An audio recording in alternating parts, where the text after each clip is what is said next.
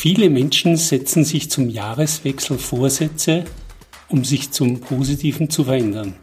Einem Großteil der Österreicher und Österreicherinnen gelingt dies meist sehr gut, meint Meinungsforscher Dr. Dr. Paul Eiselsberg vom IMAS Markt- und Meinungsforschungsinstitut aus Linz.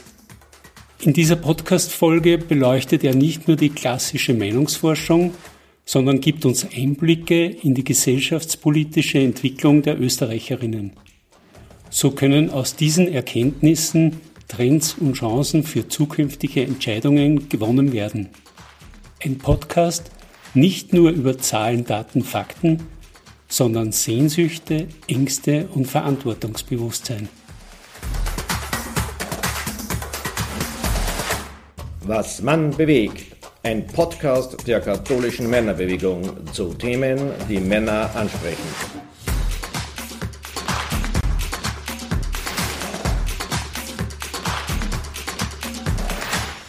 Ein neues Jahr beginnt, damit neue Herausforderungen, aber auch neue Chancen. Hallo, liebe Hörer und Hörerinnen. Mein Name ist Klaus Mastalier, Referent der KMB in Linz. Heute befinde ich mich in dem renommierten Markt- und Meinungsforschungsinstitut.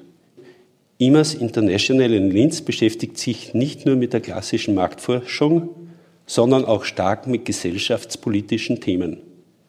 Mein Gesprächspartner neben mir ist der Fachexperte Dr. Dr. Paul Eiselsberg. Hallo und grüß Gott, Herr Dr. Eiselsberg. Grüß Gott, herzlichen Dank für die Einladung. Gerne. Markt- und Meinungsforschung ist heute ein wesentlicher Bestandteil vieler Unternehmen und Institutionen, um Risiken zu minimieren, Handlungsmuster besser zu verstehen oder auch um neue Trends zu erkennen. Ist Marktforschung auch gleichzeitig Zukunftsforschung? Wie könnte man die Unterschiede beschreiben? Das ist eine sehr, sehr spannende Frage, weil wir natürlich oft eingeladen werden, gewisse Prognosen zu erstellen. Und da muss man tatsächlich eine ganz klare Trennlinie ziehen. Das eine ist die Disziplin Zukunftsforschung. Das sind diejenigen, die sich vor allem mit der Szenarientechnik beschäftigen. Wie werden wir in Zukunft leben? Aber immer in der Perspektive der nächsten 15, 15 Jahre und vielleicht sogar darüber hinaus.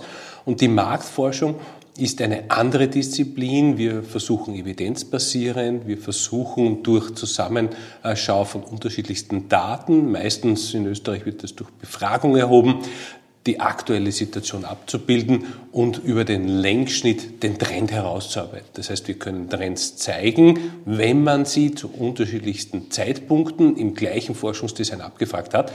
Und dann kann man natürlich ein bisschen extrapolieren, ein bisschen hinaussehen über den, den Ist-Zeitraum hinaus. Aber ich glaube schon, dass das ein wichtiger Punkt ist, dass wir uns da deutlich unterscheiden. Sie haben in Ihrem Buch Status Österreich 2018 beschrieben, was die Österreicherinnen denken und fühlen. Seitdem ist einige Zeit vergangen und wir stecken gerade in multiple Krisen. Wie geht es den Österreicherinnen heute? Was sind die vorwiegenden Zukunftsängste bei Männern und Frauen? Also ich glaube, der direkte Vergleich zwischen 2017, 2018, vielleicht auch noch 2019 und der aktuellen Situation könnte nicht größer sein. Wir erleben ja nicht nur die Phase der Corona-Pandemie und die Krisensituation, sondern jetzt, Sie haben schon erwähnt, multiple Krisen, unterschiedlichste Herausforderungen. Und das ist natürlich eine ganz andere Ausgangslage für Herr und Frau Österreicher, als wir es noch 2018, 2019 noch dazu dort bei blendendem Wirtschaftswachstum, einer gewissen Aufbruchstimmung insgesamt erlebt haben. Also das ist deutlich unterschiedlich und wir erleben jetzt auch in Richtung Zukunftserwartung schon einen deutlichen Pessimismus, Skepsis, die Sorgenfalten sitzen sehr, sehr tief. Und das hat natürlich mit diesen Herausforderungen im Alltag, Stichwort Teuerung, Klimawandel, aber natürlich auch der Krieg in der Ukraine zu tun. Das heißt also, diese Krisen haben die Bevölkerung schon geprägt und hat auch diese Einstellung verändert. Das auf jeden Fall und es ist auch davon auszugehen, dass das zumindest eine mittelfristige Veränderung ist. Erleben wir ja jetzt schon im Berufsleben durch Corona. Was hat sich da alles geändert in vielen, in vielen Facetten? Zusätzlich kommen natürlich jetzt auf Basis der engeren Budgets, die die Österreicher zur Verfügung haben, natürlich auch da gewisse Aspekte dazu, also eine gewisse Askese vielleicht sogar. Und natürlich ein gewisses Vorsorgeverhalten, das wir vor, vor Jahren noch nicht kannten. Also wir hatten nicht jetzt schon überlegt, in Richtung Photovoltaik umzustellen, den Notkamin vielleicht doch anzuschließen, bis hin Brennholz zu sammeln und dementsprechend sich auch da vorzubereiten. Also das sind durchaus Veränderungen, die wir ganz massiv aktuell spüren. Jetzt beginnt das Jahr 2023. Wo sehen Sie persönlich die größten Chancen für unser Land und seine Menschen? Ich glaube, jetzt einerseits natürlich in der Krisenbewältigung. Das wird auch nur gemeinsam funktionieren. Also ich glaube, immer dann, wenn man sich auseinanderdriftet gesellschaftlich, dann wird es sehr, sehr schwierig. Das heißt, das Gemeinsame zur Krisenbewältigung. Und ich glaube, der zweite Punkt ist, ähm, dass wir natürlich jetzt auch diese neue Zeit in einer gewissen Phase auch akzeptieren und adaptieren müssen. Was meine ich damit? Wir alle sind mit Selbstverständlichkeiten aufgewachsen in den 70er, 80er, 90er Jahren, die einfach jetzt nicht mehr gültig sind. Und das ist einerseits einmal zu akzeptieren und auf der anderen Seite zu sagen, wie gehen wir dann damit um, um einen nächsten Schritt in unserer Gesellschaft zu setzen. Welche Arten von Markt- und Meinungsforschung gibt es und was sind deren Vorteile? Ja, in der klassischen Markt- und Meinungsforschung gibt es ein paar unterschiedlichste Methodiken. Das eine ist das klassische persönliche Interview, das Face-to-Face-Interview bis hin zur telefonischen Umfrage. Kennt einer andere, wenn da mal ein Institut vielleicht auch mal äh, sich bemüht um ein, ein Telefonat, um ein, ein, Gespräch. Und zusätzlich ist natürlich auch das ganze Thema Online dazugekommen. Gerade wenn man an Mitarbeiterbefragungen denkt, gerade wenn man an das klassische Online-Panel denkt. Also gibt es ganz unterschiedlichste Methodiken, aber es hängt meistens von der Zielgruppe ab, welche Methodik wirklich da die geeignetste ist, wobei wir durchaus, und da sind wir wahrscheinlich auch in der Mehrheit der Markt- und Meinungsforscher sehr, sehr stark auch schon befürworten, gewisse Methodiken auch zu mixen. Also im Sinne von, dass man vielleicht einen Anteil telefonisch und einen Anteil online zusammennimmt, um dann noch stärker die Wirklichkeit abzubilden, wobei wir immer dazu sagen, und mir ist es auch persönlich immer sehr, sehr wichtig, wir sind ja keine exakte Naturwissenschaft, sondern tatsächlich von unterschiedlichsten auch Fehlern und Bias und auch klassischen Schwankungsbreiten geprägt. Das heißt, wir versuchen, so nahe wie möglich der Wirklichkeit zu kommen, aber sie wahrscheinlich nie zu erreichen. Wie könnte eine Organisation wie die katholische Männerbewegung die Meinungsbildung beleben? Naja, innerhalb einer Organisation ist es klassischerweise mit der Frage, wie kann ich Umfragen, wie könnte ich auch vielleicht spontane Aspekte einbringen, ganzen Thematikengruppen, vielleicht auch Fokusgruppen, äh, unterschiedlichste Arbeitsgruppen. Also ich glaube, dass es da immer sehr, sehr wichtig ist, Menschen zu, zu beteiligen. Das wissen wir in der Psychologie schon seit den 70er, 80er Jahren, dass dieses Top-Down nicht mehr so stark funktioniert, gerade in einer sehr heterogenen, einer sehr modernen Gesellschaft, sondern dass es da um Beteiligung geht. Und das könnte natürlich auf verschiedensten Basis oder verschiedensten äh, Ebenen passieren. Eine davon wäre so eine klassische Mitgliederbefragung, ja, wo man mal fragt, okay, wo steht man denn als Organisation, mit was ist man zufrieden, was würde man sich wünschen und vor allem eines, und das ist ja, das stellt sich ja nicht nur die KMB diese Frage aktuell, sondern fast alle, wo kommen die neuen Mitglieder her? Ja, das stimmt. Eventuell hat jeder Marktforscher zu seinem Themenfeld, das abgefragt wird, eine persönliche Meinung. Wie gehen Sie wertfrei und neutral an einen Bereich heran? Also tatsächlich, wir sind ja nicht meinungslos. Das wäre fast absurd. Also immer gibt es zu unterschiedlichsten Produkten, zu unterschiedlichsten abgefragten Aspekten natürlich eine gewisse Vorprägung und das wichtigste Gegenmittel dagegen ist Teamarbeit. Deswegen entstehen Fragebögen bei uns im Team mit unterschiedlichsten Perspektiven, wo Wahrnehmungen sich ergänzen und ausgleichen. Das ist, wie gesagt, ein ganz ein wesentlicher Aspekt. Also Marktmeinungsforschung ist immer sehr, sehr stark durch die Teamarbeit geprägt. Und der zweite Punkt ist, man würde wahrscheinlich auch sprechen von sogenannten Perspektivenwechsel, sich immer auch in die Perspektive des Befragten der verschiedensten Gruppen hineinzuversetzen. Das hilft da auch sehr, sehr stark. Wie kann die Meinungsforschung auch zu gesellschaftlich relevanten Themen zum Diskurs beitragen? Also zum Beispiel sozialer Friede, Bewahrung der Schöpfung und so weiter? Also tatsächlich versuchen wir auch durch unseren sogenannten Immers Report, das ist eine Eigenstudie, die wir auf eigene Kosten durchführen, uns mit unterschiedlichsten Themen zu beschäftigen und die dementsprechend in den Diskurs zu bringen. Das ist aber heutzutage gar nicht mehr so leicht, weil es gibt so viele Kanäle und so viele Akteure und so weiter. Aber das ist natürlich ein Thema, wo wir insgesamt in der Analyse mithelfen können. In der Frage der Ableitungen gibt es natürlich dann immer andere Experten noch zusätzlich. Aber die Frage, wo stehen wir derzeit, wo, wo findet derzeit auch insgesamt ähm, die gesellschaftliche Meinungsbildung statt, das wäre unsere Funktion in dieser Gesellschaft. Auf der Homepage Ihres Institutes steht, Die gesellschaftspolitische und soziale Forschung ist seit vier Jahrzehnten ein zentrales Forschungsgebiet des IMAS-Instituts. Nur wenn man die gesellschaftlichen Entwicklungen und den Wandel in den Einstellungen der Bevölkerung möglichst bald erkennt und analysiert, kann man rasch auf deren Auswirkungen reagieren. Wo sehen Sie einen dringenden politischen Handlungsbedarf beim Individuum selbst, bei gesellschaftlichen Gruppen oder bei politischen Parteien? Da muss ich fast noch die Homepage nochmal äh, verändern. Das sind mittlerweile fünf Jahrzehnte, ähm, wo wir gesellschaftspolitisch tätig sind. Wir sind ja 1972 gegründet worden als Siemens-Institut und sind damit eines der ältesten in Oberösterreich an sich und beschäftigen uns tatsächlich immer wieder so wie ein Seismograph mit diesen gesellschaftlichen Entwicklungen. Und aktuell würde ich wirklich zusammenfassen, wir haben eine gewisse Orientierungslosigkeit. Wir wissen nicht mehr ganz so, was richtig oder falsch ist in vielen, vielen Fragen des Lebens. Wir haben sicherlich auch etwas ähm, von Zukunftspessimismus mittlerweile durch diese Krisen mitgenommen. Und wir haben natürlich auch etwas, was die Polarisierung der Gesellschaft betrifft. Also da hat Corona war da ein Katalysator, ehrlicherweise in vielen Fragen, aber da kommen ja noch andere Themen dazu. Und da würde ich schon die Ableitungen konkret sehen, die Frage dieses Zueinander zugehen, dieses Thema der Empathie, dieses Wertschätzungsthema. Da würde ich den größten Anspruch sehen. Das wäre nämlich sowohl als Gruppe als auch als Individuum ein wesentlicher Aspekt. Also Empathie zu zeigen, Empathie zu leben, wertschätzend umzugehen und wie gesagt auch wiederum durch diesen Perspektivenwechsel auch anderes Verhalten noch anders einzuschätzen und, und besser verstehen zu können. Sind das eigentlich die größten gesellschaftlichen Entwicklungen der letzten fünf bis zehn Jahre?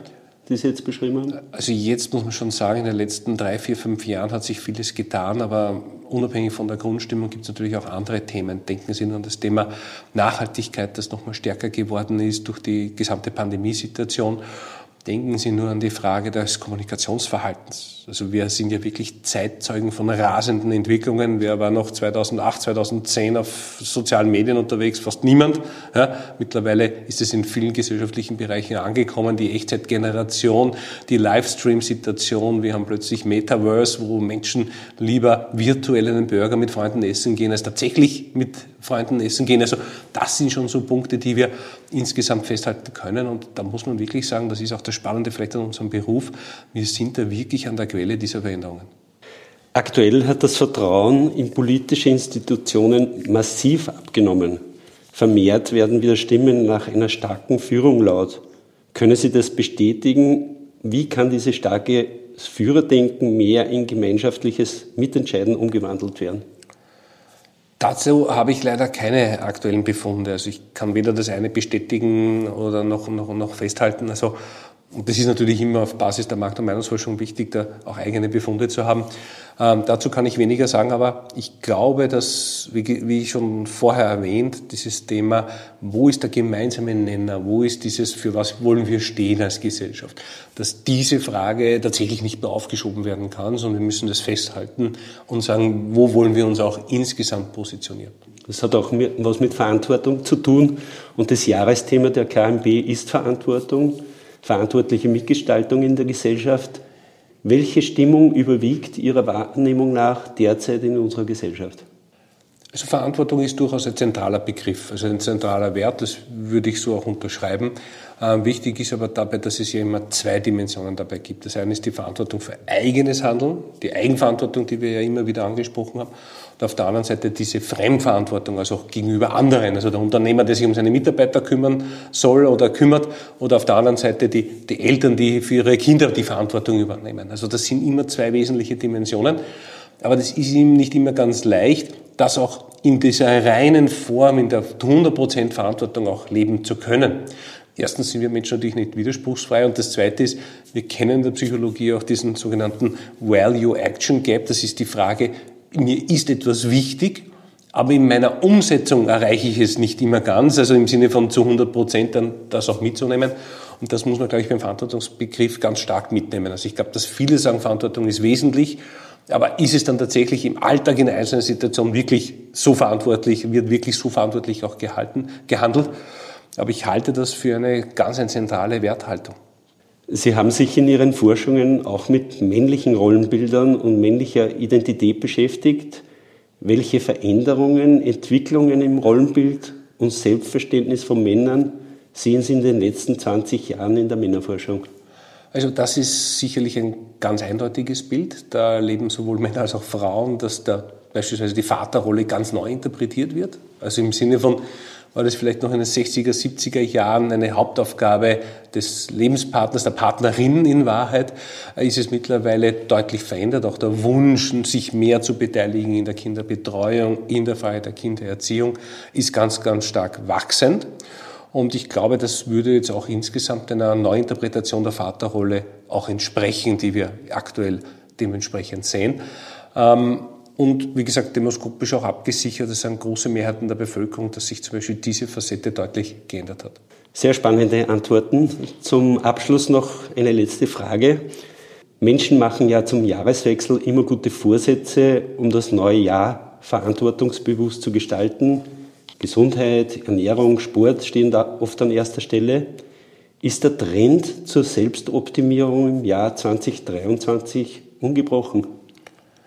Tatsächlich ähm, fragen wir seit vielen, vielen Jahren die Neujahrsvorsätze der Österreicherinnen und Österreicher ab.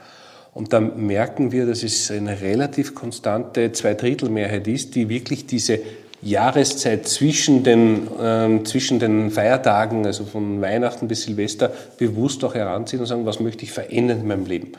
Und das ist meiner Sicht nach ja was Positives, weil erstens zeigt es eine gewisse Selbstreflexion, es ist vielleicht nicht alles so, wie man es gern hätte und man möchte es auch verändern. Und das Zweite ist, dann in die, in die Umsetzung zu kommen. Es ist vielleicht nicht immer ideal, aufgrund der kalten Temperaturen gleich dann ins, von, quasi vom Antisportler in den, in den Sport-Heavy-User ähm, zu, zu rutschen. Aber tatsächlich ist es durchaus einmal anders, nochmal nachzudenken, noch einmal einen Schritt zu setzen. Die klassischen Dinge, die wir da bei der Jahresfrage sehen in den Richtungen Vorsätzen, sind tatsächlich mehr Bewegung, sich ähm, gesünder zu ernähren, ein Klassiker, vielleicht auch mit was aufzuhören ähm, und natürlich auch diese Zeit für die Familie, Zeit für Menschen, die einem sehr, sehr wertvoll sind, auch da dementsprechend nochmal mehr zu investieren. Und tatsächlich ist es, obwohl man es nicht glauben mag, ähm, wir fragen das dann auch unter des Jahres oft ab, wie geht's mit diesen Vorsätzen, ist die Erfolgsquote gar nicht so schlecht. Da sagt uns ein Fünftel, ja, das hat sich, äh, ist durchgezogen und weitere drei Fünftel, die sagen nur zumindest teilweise erreicht. Also würde ich durchaus immer wieder mal überlegen, muss ja nicht immer Neujahr sein, aber es kann ja auch andere Zeitpunkte geben, die für einen selbst vielleicht auch wichtig sind, zu sagen, was möchte ich jetzt auch machen. Ich selbst beispielsweise nehme immer ein, ein Jahresmotto für ein Jahr vor. Also 2023 steht unter einem gewissen Motto und versuche dementsprechend das auch umzusetzen. Lieber Herr Eiselsberg, danke für das Gespräch. Ich wünsche Ihnen viel Gesundheit und Erfolg für das kommende Jahr. Ich sage herzlichen Dank und darf natürlich auch die besten Grüße und Wünsche den Hörerinnen und auch Ihnen zurückgeben. Alles Gute. Das, liebe Hörerinnen und Hörer, war die aktuelle Episode zum Jahresstart. Dieses Mal war mein Gast Dr. Dr. Paul Eiselsberg, gefragter Markt- und Meinungsforscher des IMAS-Institutes in Linz. Ich sage danke fürs Zuhören, wünsche Ihnen alles Gute, bleiben Sie gesund, Ihr Klaus Mastalier.